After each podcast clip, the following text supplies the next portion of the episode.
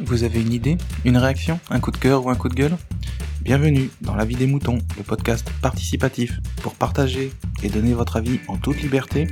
Retrouvez toutes les informations sur le site lavidesmoutons.fr. Aujourd'hui, on écoute Grincheux.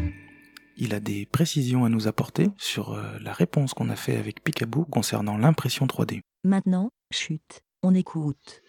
Salut Pat, salut Picaboo, salut Aurélie et salut Kenton. C'est Grincheux, j'appelais pour euh, réagir euh, à l'épisode au sujet de l'impression 3D. Oh, Vous êtes super synchronisés parce que je l'ai écouté juste après euh, l'épisode de Podcast Science avec en invité un des créateurs de Dagoma justement au sujet de l'impression 3D. Donc première chose, je voulais vous dire si vous avez d'autres questions sur l'impression 3D, oui, s'il y a des bruits en fond, c'est parce que je suis en train de préparer le, déjeuner, je suis en train de faire la cuisine. J'ai des, petits lardons et des oignons qui sont en train de, rissoler. Ça sent très bon. Euh, mais rien à voir. Hum, donc euh, première chose, allez écouter l'é- l'épisode de podcast science le 300, je sais plus combien. Enfin de toute façon vous allez regarder.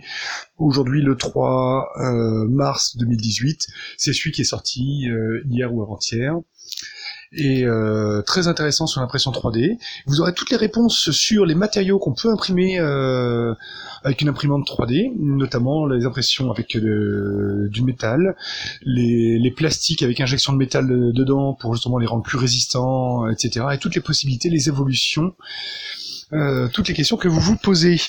Voilà, c'était surtout pour vous dire ça. Nous à la maison, euh, Mogor euh, est passionné par les imprimantes 3D, donc on a on a plein d'imprimantes, plein de trucs. Pas tout, tout ne marche pas. On a des bouts de RepRap qui n'ont jamais été terminés de, construire. Donc des, morceaux de RepRap qui avaient été imprimés par Babozor il y a fort longtemps de ça. Et, puis une, euh, une Solidoodle qu'elle avait- qu'elle a acheté, qu'on a mis très longtemps à mettre en service et qui était un peu complexe à, à démarrer, qu'on a commencé par euh, boucher la buse et avec euh, avec une imprimante euh, américaine tout en, visserie impériale, c'est le bordel à, à réparer. Et finalement, une euh, Dagoma euh, Neva. Alors j'ai pas bien compris ce que vous lui reprochez, parce que oui, alors le plateau est plus petit que sur des imprimantes euh, cubiques. Euh, mais euh, eh ben pour avoir euh, être passé par des, des essais de trucs précédents, typiquement la, la Solidoodle, il fallait lui brancher un ordinateur, elle était connectée en USB et, et l'ordinateur la pilotait en permanence.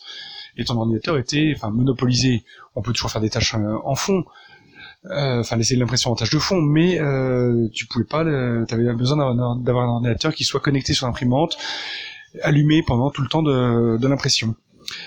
Aujourd'hui, avec la Neva, euh, t'as as ta carte, euh, ta carte SD, t'as as mis ton fichier. Euh, euh, de ton export STL de, au, bon format et tu te retrouves avec euh, un truc tu, tu branches dedans tu, cliques et ça marche tout seul.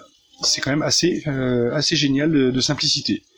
Le seul euh, bémol que je mets c'est le, changement de, câble de, filament qui des fois est un peu on a un peu de mal à, fa- à, à faire la- à le faire sortir mais bon euh, ça marche quand même il y a pas, on va pas non plus trop, euh, trop se plaindre.